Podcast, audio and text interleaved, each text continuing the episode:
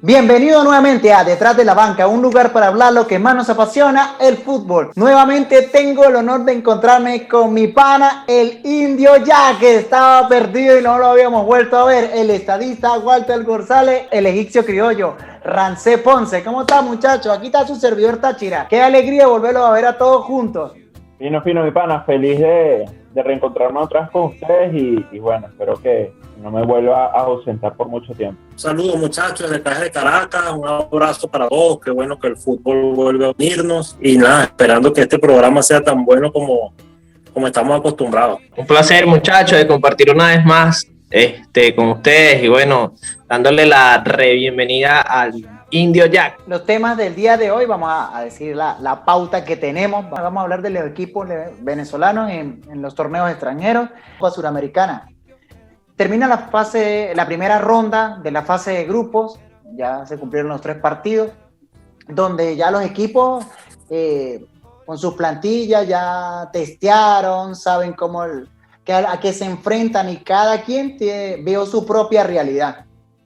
Por ahí en la Copa Libertadores, aún matemáticamente tiene chance el Deportivo Táchira, aunque está de último, prácticamente el único partido que logró ganar ha sido de local. En la visita le fue mal, por ahí planteamientos mal que hizo eh, el, su técnico. Y La Guaira, que a pesar de todo, siento que está un equipo bastante fuerte, pues ha sacado resultados bastante extraños, pero no, me ha visto, no me ha gustado mucho el juego que, que practican, porque es bastante tosco, extraño.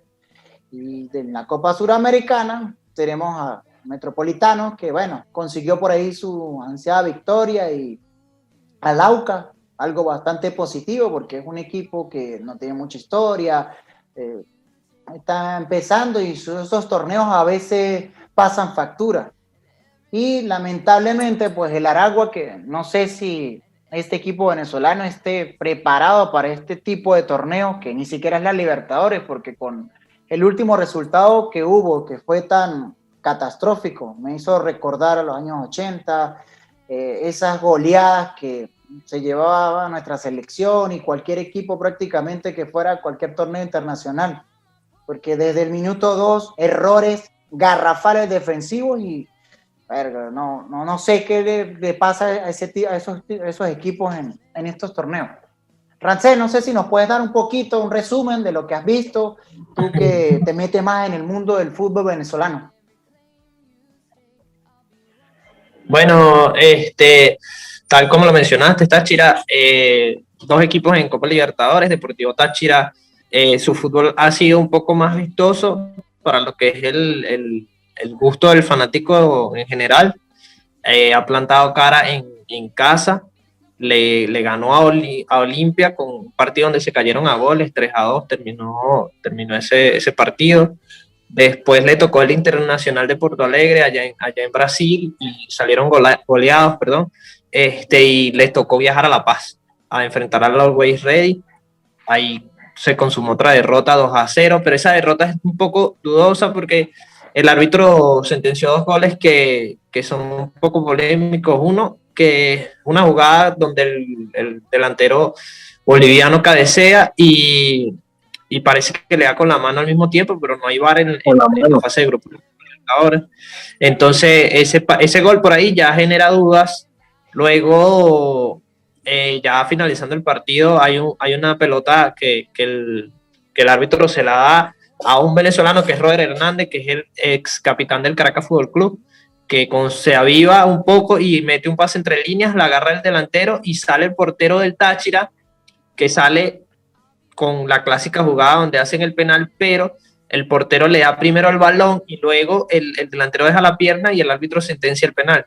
Entonces, por ahí es como que medio complejo jugar al Táchira en este momento porque han estado con un fútbol, digamos, eh, encarador, que no se le plantea totalmente a nivel defensivo a los equipos en el extranjero, incluso le fue a jugar de tú a tú a, los brasileros y por eso, por eso salieron goleados. Pero si se hacen en fuertes en casa en los próximos partidos, creo que tienen la chance de por lo menos pasar eh, y, y, agarrar el cupo de Copa Libertadores, porque el Olimpia se ha visto muy mal, se vio mal ante los brasileros y, y, llevan dos derrotas y solamente una victoria que creo que fue en casa ante, el equipo boliviano. Eso en el grupo B.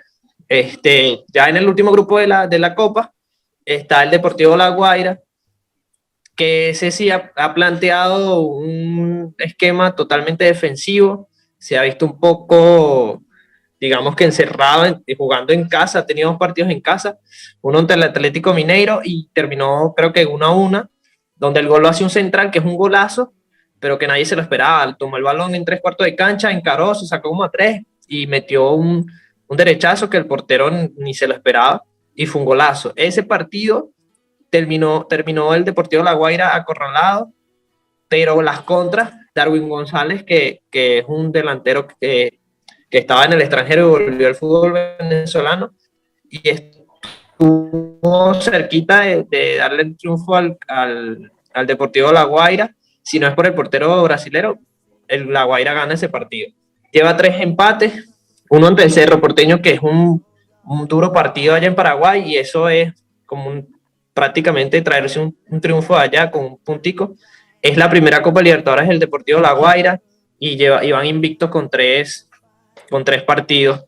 Lo que sí vi mal del Deportivo La Guaira es que América de Cali, que digamos que es el equipo donde tú puedes o al que tú le puedes plantar más cara en casa, se encerraron atrás y no salieron a jugar prácticamente. Lo que hicieron fue aguantar todo el partido jugando en el Olímpico y creo que cuando les toque ir a Colombia les va a pasar factura y cuando les toque ir a Brasil también se va a hacer muy difícil pero creo que, que también todavía tienen chance de meterse en, tanto en Copa Sudamericana, en ese cupo que entrega la Copa Libertadores, o agarrar y avanzar, pues porque tienen tres puntos y el grupo está ahí porque el Atlético Mineiro tiene siete.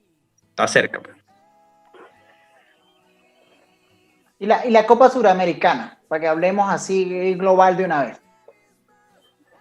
Bueno, la Copa Sudamericana vi muy bien. Metropolitano es el equipo que mejor ha planteado los partidos de todos los que he visto. Pero no ha contado con la suerte de cerrar los partidos. Le ha pasado un poco, le ha pasado un poco que salen jugando muy bien los primeros 45 minutos. Incluso un partido que están jugando aquí ante el Real Melgar, Melgar algo así creo que no, no recuerdo bien.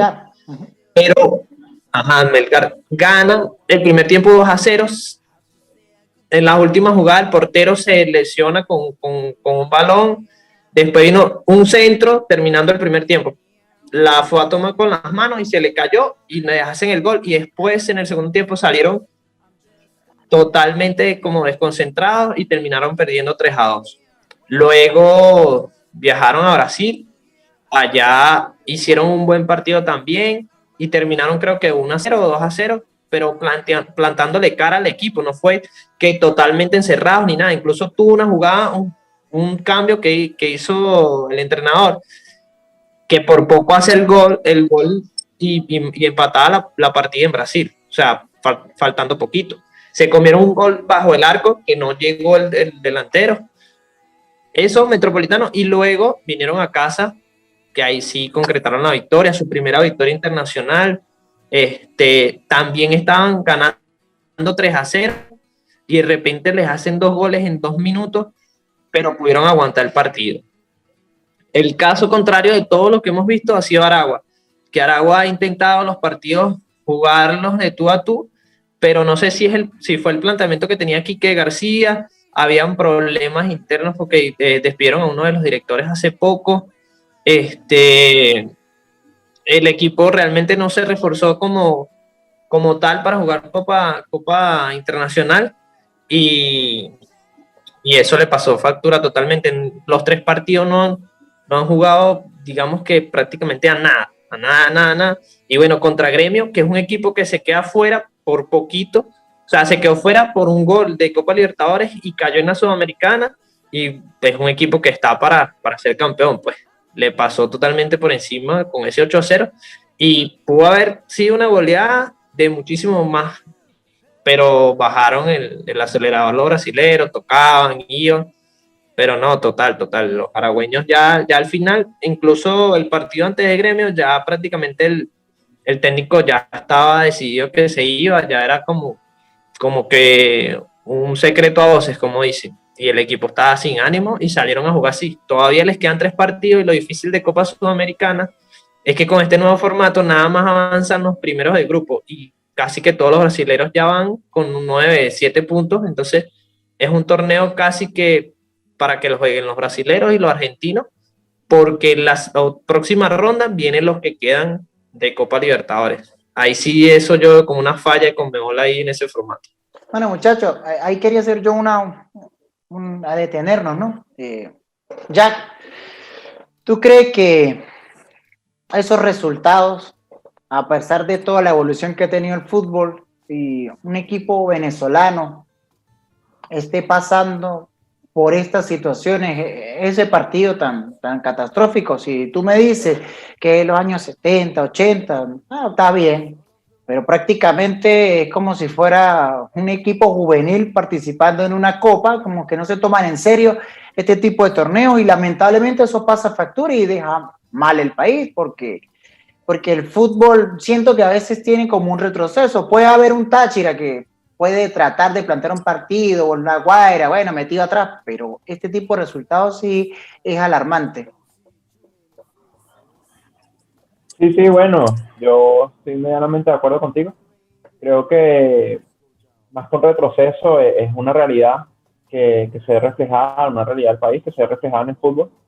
Eh, bien lo señalaba Rancés, el Aragua tiene problemas con sus propios directivos, tiene problemas estructurales, creo que todos los, equipos en la actualidad de Venezuela están pasando por esa, esos periodos de transición. Fíjate lo que le pasó hace poco a Lala y a, Mineros, que le suspendieron el estadio porque el estadio no estaba en condiciones aptas para jugar el torneo local.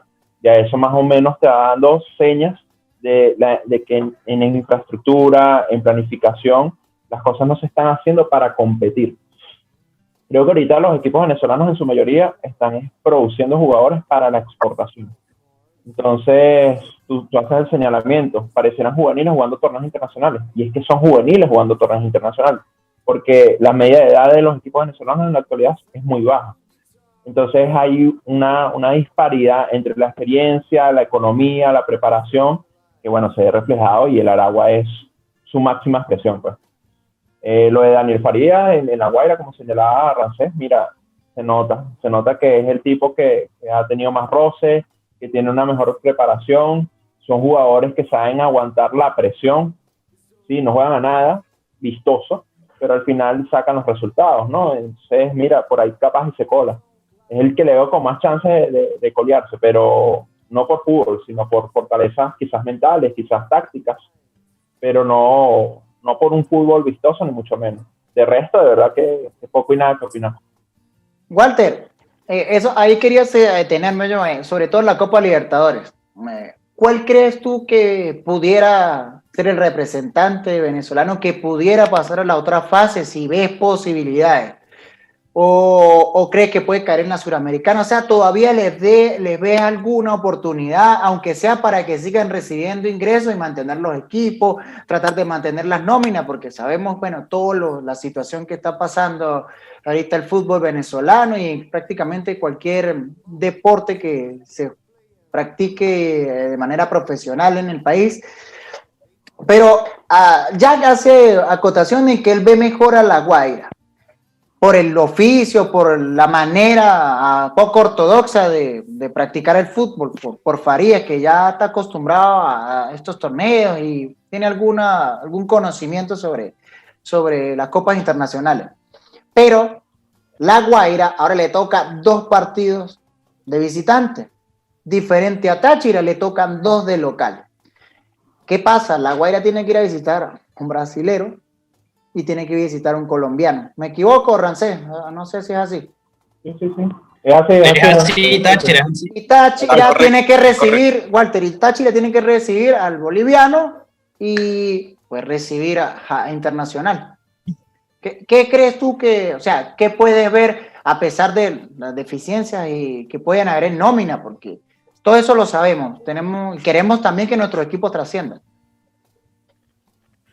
Bueno, yo, yo como veo las cosas, este, comparto un poco más la opinión de, de Rancés. Creo que el Deportivo Táchira es el, es el que tiene eh, mejor panorama para, para avanzar o llegar un poco más lejos, bien sean Libertadores colándose de segundo, o si no, creo que el puesto de, sí, para, para el repechaje de la Copa Sudamericana, creo que eh, no, está, no, sería demasiado descabellado. Creo que más bien sería un fracaso si no, si no lo consigue. Eh, por cómo se vienen dando las cosas, creo que Tolizano está haciendo un, excelente trabajo con el equipo, el equipo, el planteamiento que tiene, la identidad, la manera de jugar, creo que eh, es el punto rescatable en, la representación de, nuestros equipos en los torneos internacionales. Eh, no coincido en lo que dice Jack, creo que no ha visto los partidos del Deportivo La Guaira, juegan terrible, terrible. Horrible, horrible. Los de la América y no, qué vergüenza. los, defensores, los defensores no te rechazan un balón, te rechazan el balón y le cae al delantero del otro equipo. Eh, creo que el Deportivo La Guaira es lamentable, pero ha contado con muchísima suerte. Contra Cerro Porteño no, no remataron una vez, una vez a al arco y creo que, que, sufrieron 14 remates en, contra. Eh, contra el América fueron más de 20 remates eh, que sufrieron y las pegaban del palo. Los colombianos se comieron goles cantados increíbles, con el arco vacío y lo fallaban. Eh, el, Deportivo La Guaira no juega absolutamente nada. no sé si no sé si llamar a eso un planteamiento táctico o no, porque el equipo simplemente se mete atrás y a esperar si le queda una a Ortiz o a, a, González, creo que se llama, ¿no? Darwin González, es quien está en... Sí, sí, ese, ese mismo. Ligar, que le quede una, Walter, Walter, sí, Walter, efectivamente, una, ligar que mira, Walter, a ver efectivamente si, a ver si la pero, táctico. Bueno, de eso depende de cómo lo mires, porque lo que pasa es que. pero, no porque le esté funcionando. pero es que tú no puedes decir planteamiento táctico porque el planteamiento táctico tú estás de local, tú no puedes permitir que te pasen por encima. Sí, sí, no, y, y, es la manera, es la manera. O sea, yo creo que más que, que por táctica, el Deportivo de La Guaira ha contado con suerte porque el planteamiento táctico puntos, pero no ha dado resultados porque les han pasado por arriba. Y, y, y ha sido más falla de los, de los equipos contrarios que virtud del Deportivo de La Guaira, esos, tres puntos que tiene. O sea, el partido contra el Atlético Mineiro sí fue, lo jugaron muy bien, lo jugaron muy bien. Pero los otros dos fue, honestamente, fue una vergüenza. O sea, si, si vieron los partidos, esos partidos fueron una vergüenza. Los, los, defensores, como les digo, no saben ni siquiera rechazar un balón. Es increíble como tú rechazas un balón y se la siempre al delantero. Como siempre tienes que estar metido atrás, esperar que te quede una para hacerlo, sufriendo todo el partido y rogando que el otro equipo no la meta, porque así es que ha jugado.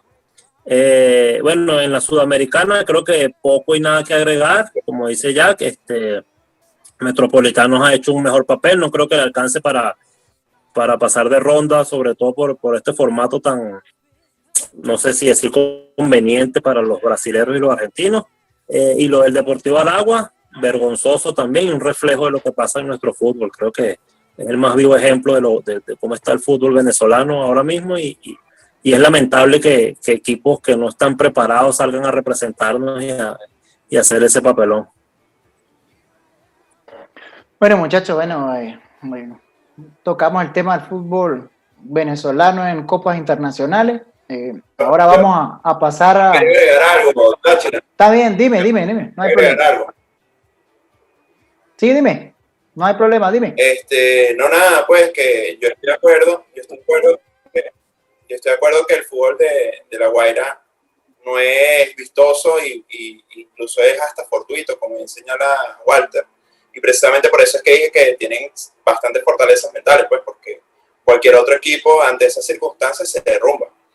Y sin embargo, los tipos, dentro de todos los fortuitos y todo lo demás, mira, mantienen el guion y, han sacado los resultados. Pero ya después lo de los gustos y todo lo demás es indiscutible. ¿no? Lo que pasa es que, ya para ser un representante, o sea, eso es una vitrina donde también puedes seguir ganando dinero que le puede entrar a las arcas del equipo. Y aunque sea de local, tú tienes que morir con el cuchillo entre los dientes, no así prácticamente como un boxeador en la, contra la cuerda y en tu casa. Entonces, eso es lo que por de alguna manera molesta. No, y que, y que es el campeón, es el campeón de la, de la liga.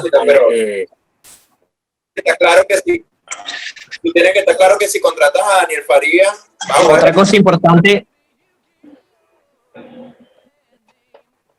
Sí, exacto, eso iba, es el campeón, es el equipo, es la mejor plantilla del fútbol venezolano y, lo que está haciendo es, es de un equipo que, no tiene, que no tiene con qué salir a jugar, con que no tiene con qué salir a plantarle cara a nadie. Eh, eso es lo que está haciendo, así es como está jugando.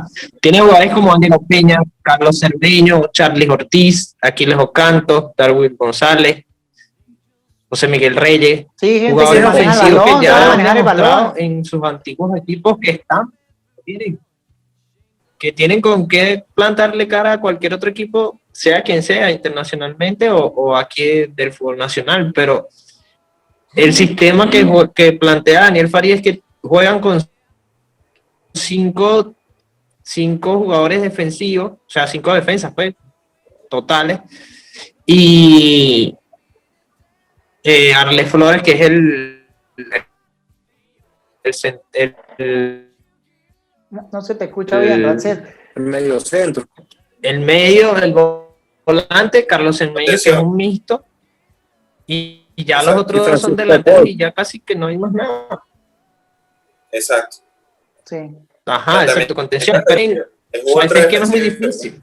Ese planteamiento no, no te totalmente defensivo. O sea, yo Bueno. por, la conexión, disculpen. Eh, no, eh, Jackie, psicológicamente, ¿cómo crees tú que le va a afectar a un equipo que perdió 8-0 la siguiente salida, sabiendo que lo están viendo en un torneo internacional? Que a lo mejor por ahí se quiera tratar de rescatar algo, pero es, difícil tratar de, defenderlo porque por, el, primero por el resultado, segundo por el juego, porque vi pasa del juego. De hecho, me llamó la atención y me puse a verlo, fue por lo rápido que empezó a perder y como caían goles y goles y goles. ¿Cómo, cómo crees tú que un equipo se En 30 minutos ya le habían hecho 6. Sí. ¿Y cómo crees que psicológicamente le puede afectar? lo que me pasó a mí, muchacho. Yo estaba viendo el, el el partido del Táchira y el del Aragua estaba, fue en el mismo horario y estaba viendo el del Aragua para ver, pues, o sea, estaba viendo esa y iba perdiendo una cera porque en, al minuto 2 ya le habían hecho un gol. Paso al del Deportivo Táchira y me quedo un ratico allí. Cuando vuelvo al del Aragua, iba perdiendo 5 a 0 y iban 25 minutos o 26 minutos. Sí, sí, estrepitoso, o sea, de escándalo. reflejado mal muchas cosas equipo. A veces uno dice cómo van a representar al país equipos y saben que te puedan ganar, pero no puedo decir que 3-0, pero es el tan corto tiempo ya el resultado tan abismal que iba. Bueno, bueno muchachos, eh, ahora sí, ahora sí vamos, ya no tenemos que ir porque no hemos pasado del tiempo. Eh, ha sido un placer nuevamente reunirnos, con, reunirnos todos en detrás de la banca y contar todas estas anécdotas, noticias informativas, nuevos temas, un poco más amplio, pues estuvo este, este programa. Eh, no me queda más que despedirme, darles un abrazo y pedirle a todos que nos dejen sus comentarios y, su like. ¿Quieren despedirse, muchachos? Hasta la próxima, muchachos. Gracias, muchachos.